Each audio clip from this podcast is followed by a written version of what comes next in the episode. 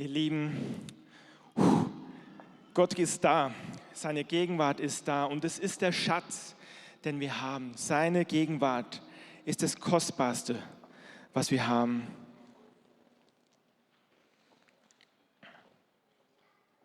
Wir haben gerade zwei wunderbare Kinder gesegnet.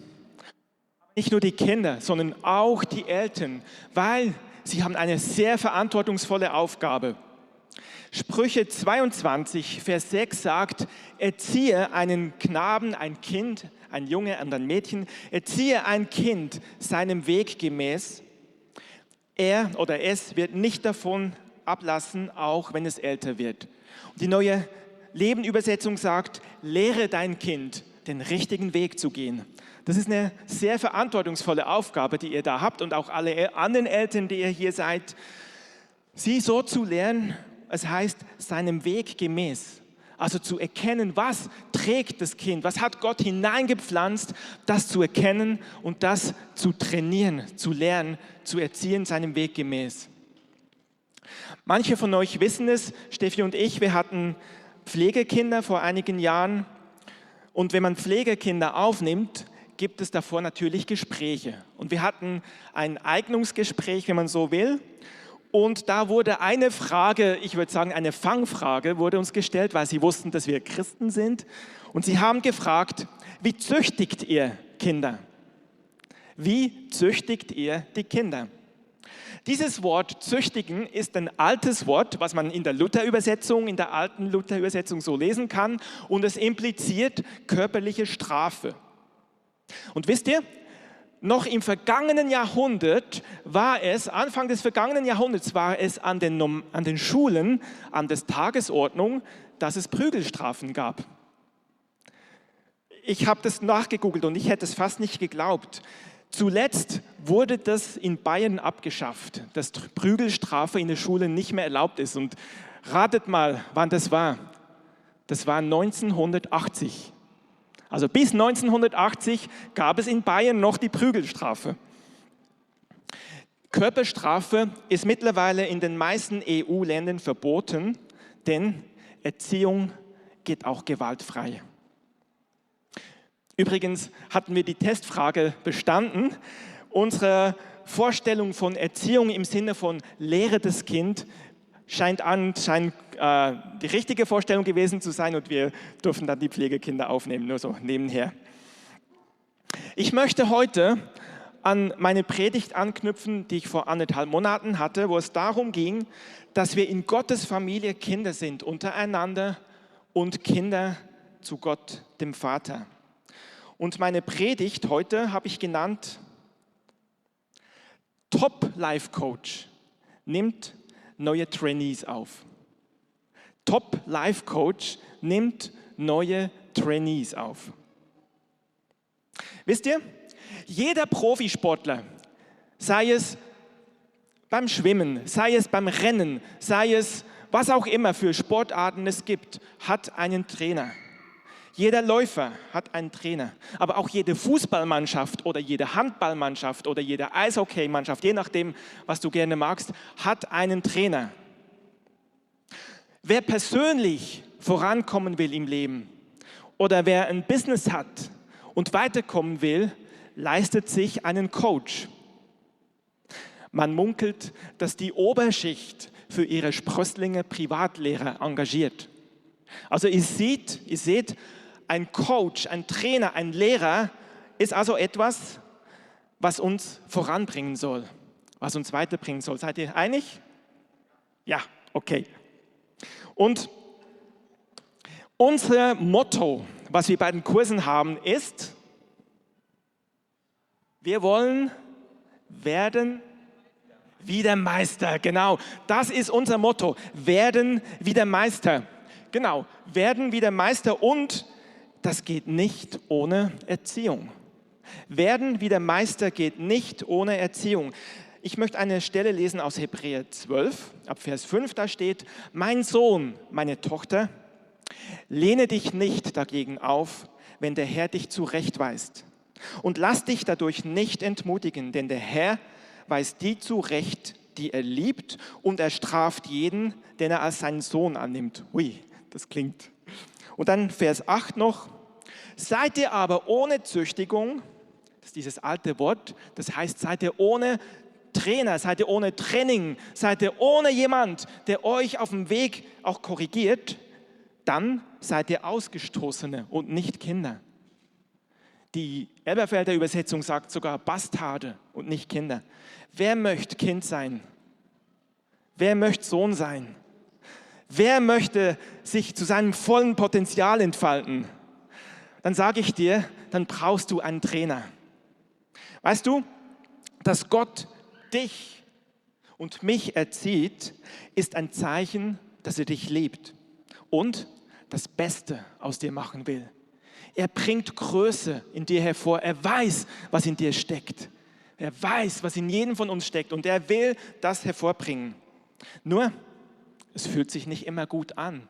Wer hat schon mal erlebt, dass als Kind, dass Mama oder Papa oder eine Autoritätsperson Nein gesagt hat?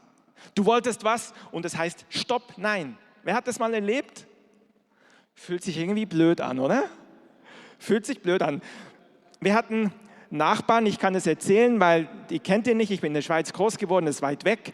In unserem Haus war eine Familie und der Mutter fiel es schwer, Grenzen zu setzen. Der Junge hatte schwarze Zähne. Also das waren die Milchzähne, die waren schwarz, weil er so viel Zucker gegessen hat. Und dann waren die einkaufen im Supermarkt und ihr wisst es, ganz unten sind immer schön für die Kinder sichtbar die ganzen herrlichen Süßigkeiten. Und natürlich hat die Mutter gesagt, nein. Nur, der Junge wusste schon, dann schmeiße ich mich halt auf den Boden und mache einen riesen Terz und alle Leute schockiert. Und die Mutter hat das nicht ausgehalten und ja, ich kaufe dir was. Und jedes Mal hat sie ihm was gekauft und seine Zähne sind kaputt gegangen. Ich will damit nicht anklagen. Ich verstehe, dass es schwerfällt, den Stopp zu setzen. Aber wir sehen, was passiert, wenn eben kein Stopp da ist. Ich bin dankbar, dass mein Gott mir schon Stopps gesetzt hat. Ich bin dankbar. Nicht nur, weil meine Zähne immer noch gut sind, ich habe noch kein Loch, Gott sei Dank. um, ähm, by the way, das ist ein Segen, danke Jesus, nehmt es auch für euch.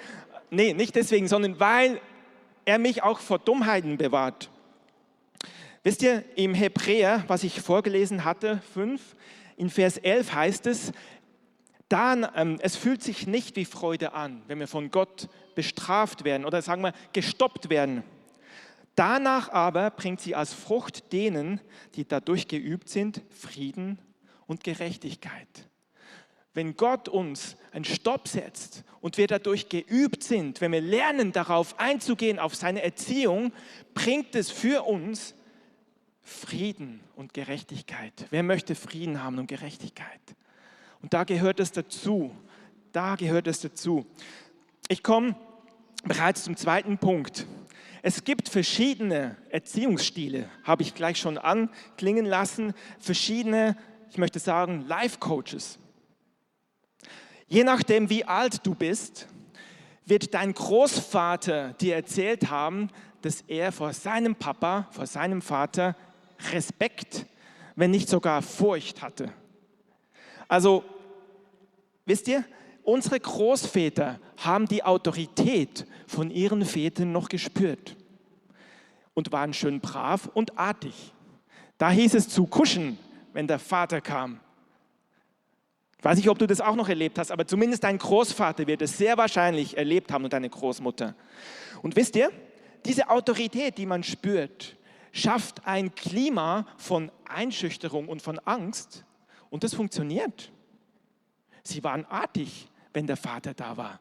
Nur muss ich mich fragen, wenn ich dann so gehört habe, was mein Opa als Junge alles getrieben hat, der war ein ganz schöner Lausebub. Also anscheinend ist dieses Klima von Furcht funktioniert nur äußerlich. Hinter dem Rücken vom Vater hm, haben die sich einiges geleistet. Dieses Äußere wirkt zwar, aber nur in eine bestimmte Richtung. Es gibt noch eine andere Methode. Es gibt die Methode von Einschüchterung und Furcht, aber es gibt noch eine andere Erziehungsmethode, nämlich die, dass du das Kind zu einer reifen und verantwortungsbewussten Person erziehst bzw. trainierst. Das Ziel ist, dass ein Kind eigenverantwortliche Entscheidungen treffen kann. Und wisst ihr, diese Methode ist, glaube ich, anstrengender. Es ist einfacher zu zeigen, dass du der Stärkere bist. Auf das Kind einzugehen, es zu lernen und trainieren, ist anstrengender, aber funktioniert auch dann, wenn du nicht dabei bist, weil das Kind die Werte übernimmt, weil es selber eigenverantwortlich ist. Und wisst ihr, beide von diesen Methoden, die ich da gezeigt habe, finden wir auch in der Bibel. Beide Methoden, wir haben ja gesagt, wir sind Bezug auf Gott auch Kinder. Beide Methoden finden wir in der Bibel. Im ersten Buch, im ersten Teil der Bibel, im Alten Testament, der spricht vom alten Bund. Das meiste spricht vom alten Bund. Und im alten Bund gab es das Gesetz. Und das Gesetz sagt ganz einfach, tue, was gefordert wird und du kriegst Segen. Wehe, du tust nicht, was gefordert wird, du bekommst Strafe. Tue, was das Gesetz sagt und du wirst leben. Tue nicht, was das Gesetz sagt und du bekommst Fluch bis hin zum Tod. 1. Johannes 4, Vers 18 sagt, denn die Furcht hat mit Strafe zu tun. Wisst ihr, was das ist? Das Gesetz sagt, du übertrittst, du kriegst Strafe. Was schafft es für eine Atmosphäre? Wer weiß es? Furcht, genau. Es schafft eine Atmosphäre von Furcht. Und wir haben gerade gesehen, eine Atmosphäre von Furcht hilft nicht wirklich, weil die Furcht vor Strafe hat die Menschheit bisher nicht vor Dummheiten bewahrt. Im neuen Bund, im hinteren Teil, gibt es eine komplett andere Erziehungsmethode. Nämlich die Methode, wie wir schon gehört haben, die uns trainiert, die uns lehrt. Galater 3, 24. Übrigens, wenn ihr euer Smartphone dabei habt und die kreative App drauf habt, unter dem Menüpunkt Gottesdienste findet ihr das Skript. Das ist ab jetzt immer da. Wenn es ein Skript gibt, könnt ihr immer mitschauen. Da braucht ihr euch nicht alles zu notieren. Galater 3, 24 sagt, so ist das Gesetz unser Zuchtmeister gewesen auf Christus hin. Also es spricht von der Vergangenheit. Das Gesetz war Zuchtmeister. Da hört ihr schon mit der Zuchtroute. Aber auf Christus hin heißt es, kommt etwas Neues. Und wir lesen bereits im alten Teil, bereits im Alten Testament, lesen wir in Jeremia 31, hat Gott eine neue Methode angekündigt. Gott hat schon damals gesagt, ich habe was Neues im Sinn. Und zwar hat er gesagt, ich werde, ich will mein Gesetz in ihr Herz geben und in ihren Sinn schreiben. Und sie sollen mein Volk sein und ich will ihr Gott sein. Das sagt er zum Volk Israel und das gilt aber auch für uns. Also im alten Bund war das Gesetz da als Zuchtmeister. Im alten Bund gab es eine Erziehung durch, das, durch den Zuchtmeister des Gesetzes mit der Atmosphäre von Furcht und Strafe. Im neuen Bund gibt es eine neue Erziehungsmethode. Es gibt die Erziehungsmethode von Gnade. Und da möchte ich mit euch hineingehen und das ist mein dritter und auch schon letzter Punkt. Wir kommen gut voran. Aber ich möchte mit euch da richtig eintauchen, weil ich habe dieses Wort einfach empfangen im Gebet und habe gedacht, also habe gemerkt, dass Gott möchte zu uns sprechen. Ich habe den dritten Punkt genannt, entscheide dich richtig und dein volles Potenzial wird entfaltet. Entscheide dich. Wisst ihr, es macht keinen Sinn, sich von diesem alten, kriescremigen Zuchtmeister erziehen zu lassen. Es macht keinen Sinn, weil du wirst nicht immer eins auf die Finger kriegen. Und wir haben auch gehört, es bringt uns gar nicht von unseren doofen Wegen ab. Die Menschheit rasselt trotzdem immer wieder in ihre Fehler rein. Es macht keinen Sinn, sich vom Gesetz trainieren zu lassen, nur es hat einen Haken. Das Gesetz, dieser Zuchtmeister, will uns nicht gehen lassen. Dieser griesgämige Zuchtmeister lässt uns nicht gerne los. Wer kennt es? Du hast einen Fehler gemacht und dann schleicht sich ein schlechtes Gewissen ein. Wer kennt es? Wisst ihr, was das ist? Du hast einen Fehler gemacht. Jetzt gibt es eins mit der Route, das ist der Zuchtmeister. Das ist der alte Zuchtmeister. Hört noch mal hin. Du hast einen Fehler gemacht und dann kommt ein schlechtes Gewissen. Ich sage nicht, dass wir das schlechte Gewissen ignorieren sollen, aber das Problem ist, der Zuchtmeister kommt mit dem schlechten Gewissen und sagt, jetzt musst du büßen. Stimmt das?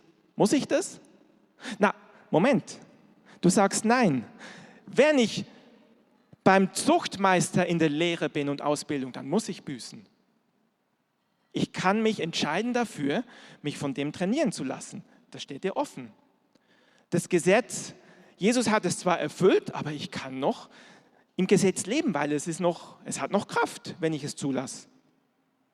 Oder es kommt mit dem Zeigestock, schlägt auf die Finger, oder mit Leistung, positiv. Hey, reiß dich zusammen. Guck mal, du bist ein, hey, guck mal, der Basti, wie toll der evangelisiert. Hey, wie super der ist, was für ein Vorbild. Bist du auch. Ich nenne dich jetzt, ist okay, oder? guck mal, und Basti ist es, aber er ist es, ich weiß, dass du es nicht aus dem Gesetz bist und ich weiß, du bist es, weil Jesus dich erlöst hat. Aber ich kann auch versuchen, mich zusammenzureißen und ein guter Christ zu sein. Und wer trainiert dich dann? Auch der Zuchtmeister. Auch der Zuchtmeister. Paulus gibt eine ganz klare Antwort auf die Frage, welchen Coach wählst du? Er sagt, denn ich bin durch das Gesetz, dem Gesetz gestorben damit ich Gott lebe. Ich bin mit Christus gekreuzigt. Das steht in Galater 2,19. Also Paulus ist durch das Gesetz, dem Gesetz gestorben. Er ist gestorben für das Gesetz. Also der Zuchtmeister hat Paulus nichts mehr zu sagen, weil sobald ich tot bin, kannst du noch lange mit mir schimpfen. Ich bin tot. Versteht ihr den Gedanken?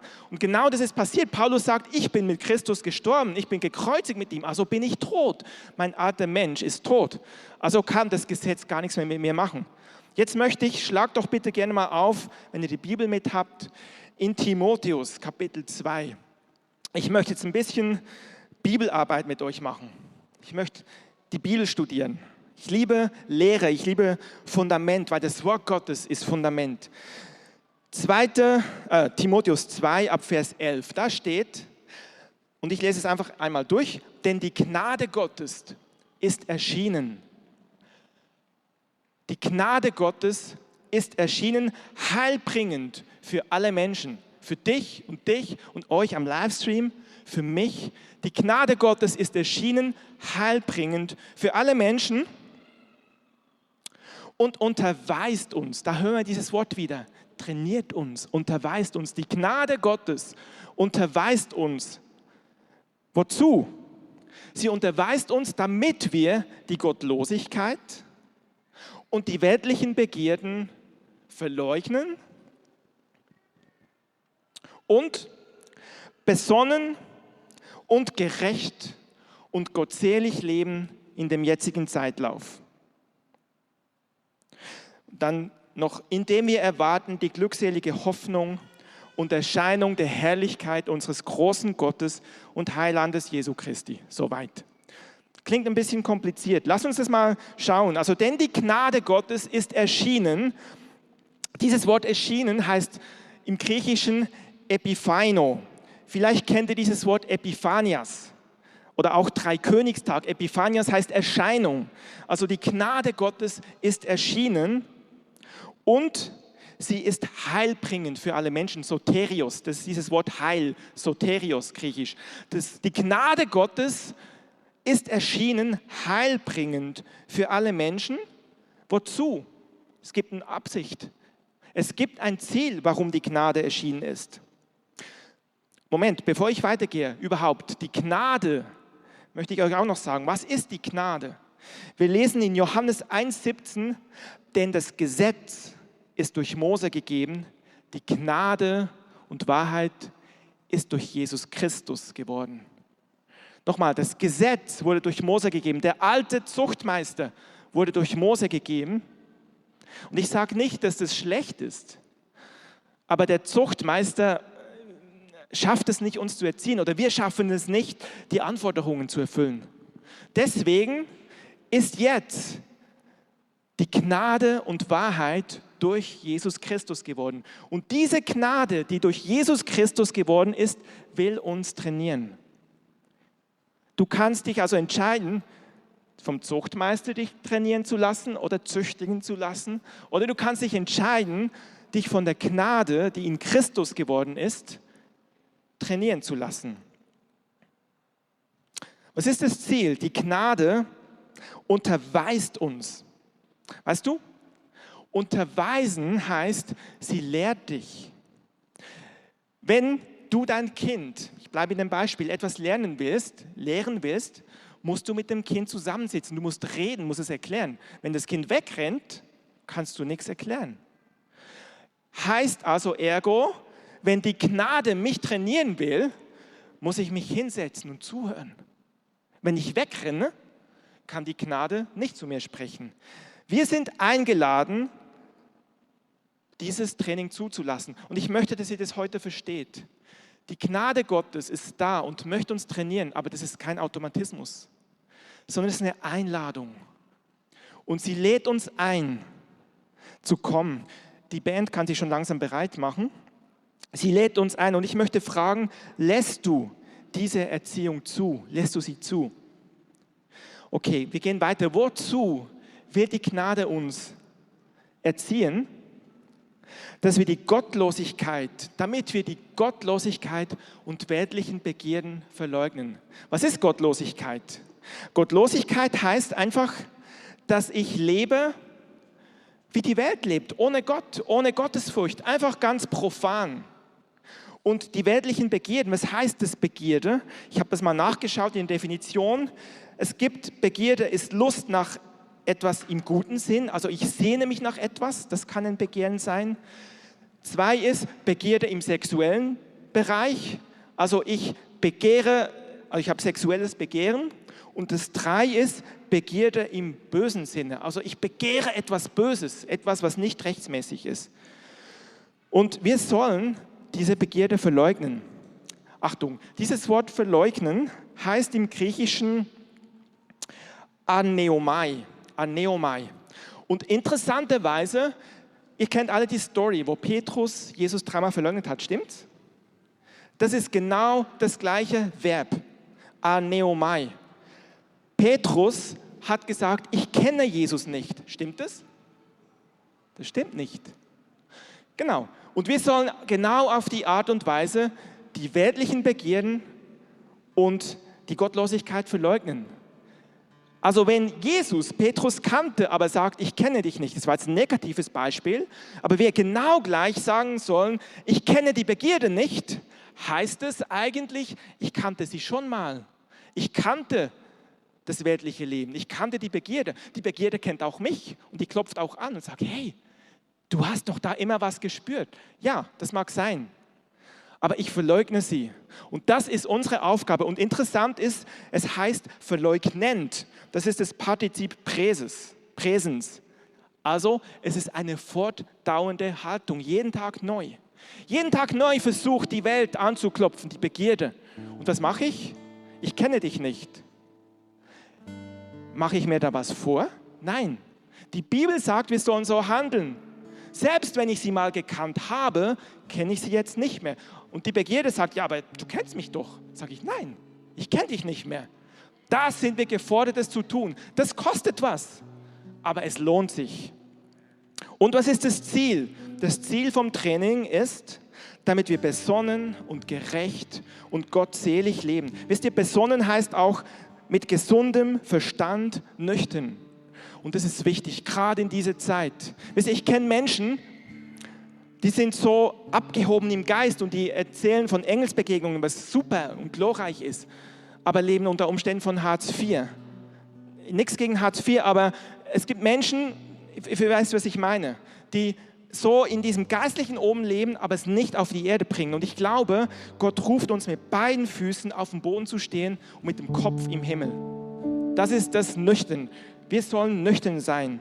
Und wir sollen gerecht sein. Das heißt, richtig, recht oder rechtschaffen, gerecht, den Gesetzen entsprechend und gottselig, das ist ein altes Wort, das heißt gottesfürchtig, das heißt in respektvoller Art und Weise ehrfürchtig. So sollen wir leben.